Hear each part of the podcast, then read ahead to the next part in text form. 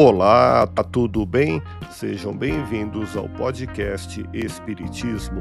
Aqui é o Paulo e vamos apresentar os fundamentos da doutrina espírita com estudo da obra O Espiritismo na sua expressão mais simples, capítulo Resumo da Lei dos Fenômenos Espíritas, publicada em Paris, em janeiro de 1862.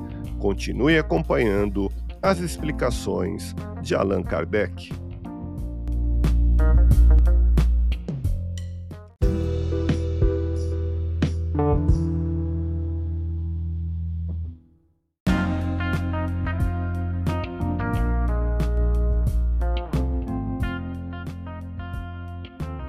Há pessoas que obtêm regularmente e de alguma forma à vontade a produção de certos fenômenos, mas há que se anotar que esses são sempre efeitos puramente físicos, mais curiosos do que instrutivos. Os mais poderosos médiums de efeitos físicos têm tempos de interrupção, independentemente de sua vontade. Os charlatães não os têm jamais.